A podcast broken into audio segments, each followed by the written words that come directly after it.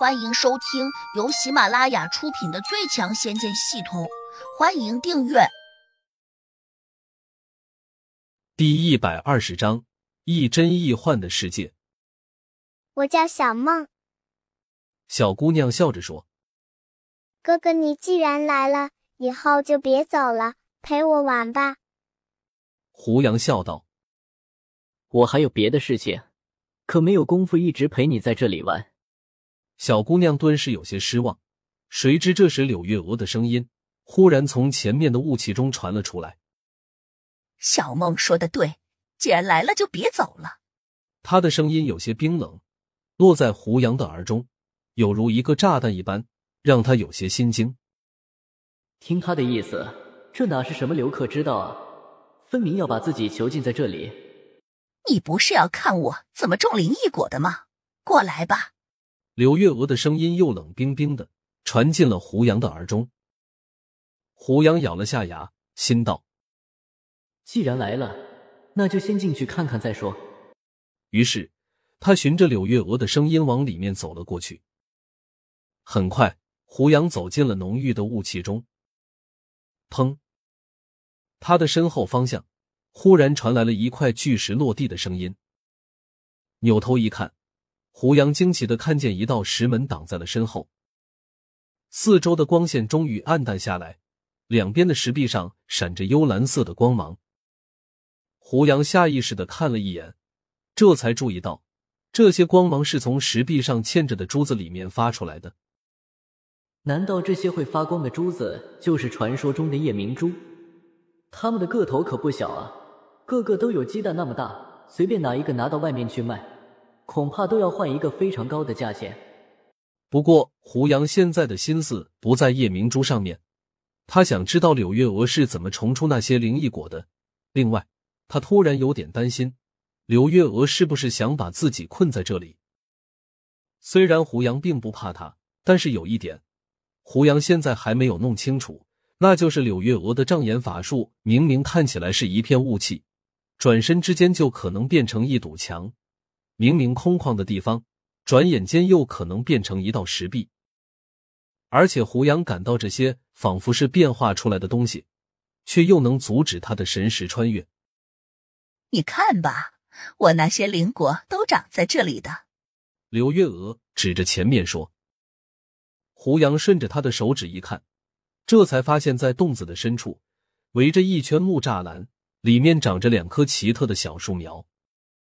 树干矮壮，树叶有些厚实，这是一种胡杨从来没有见过的植物。上面果然结着那种灵异果，有些已经成熟了，有些还刚刚才结出小骨朵。看起来这种灵异果并没有什么稀奇的地方，但是胡杨清楚，如果换一个地方栽种这种果子，多半无法成活。因此，这里的环境和土壤肯定有什么特别之处。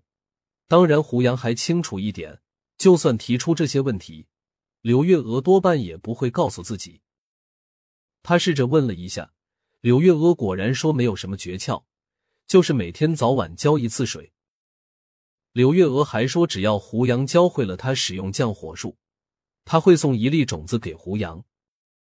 不管他是真心的还是敷衍自己，胡杨也决定把降火术交给他。可是让胡杨意外的是，他无论怎么讲解降火术，柳月娥竟然都练不会。原来他不是人类，他的经脉和人类的经脉大相径庭，而这种降火术是专门为人类设置的，自然不适合他这种妖精修炼。但是柳月娥却不这样认为，她说胡杨故意不把精妙的地方讲给他听，这才是他学不会降火术的原因。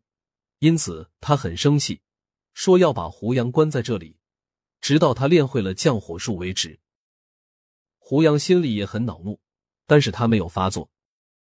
现在可不是冲动的时候，这里是别人的老巢，要是柳月娥发起狠来，真把自己做掉，可能还真没人知道。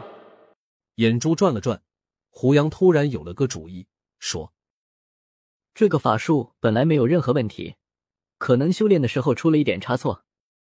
最初我开始修炼的时候，也无法施展降火术。后来吃了一种丹药，最后就能顺利的把火球打出来了。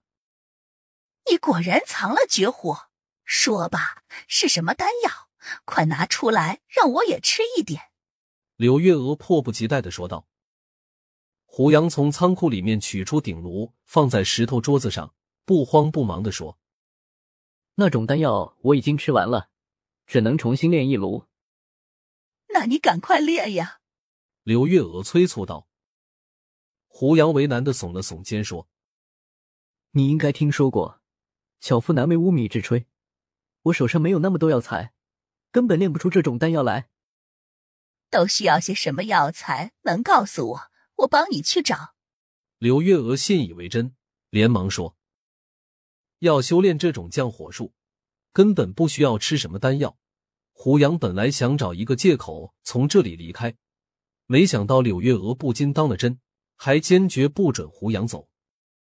如果我随便说几副他根本找不到的药材，那他就可能因为去找药材而把我一直关在这里，直到找到药为止。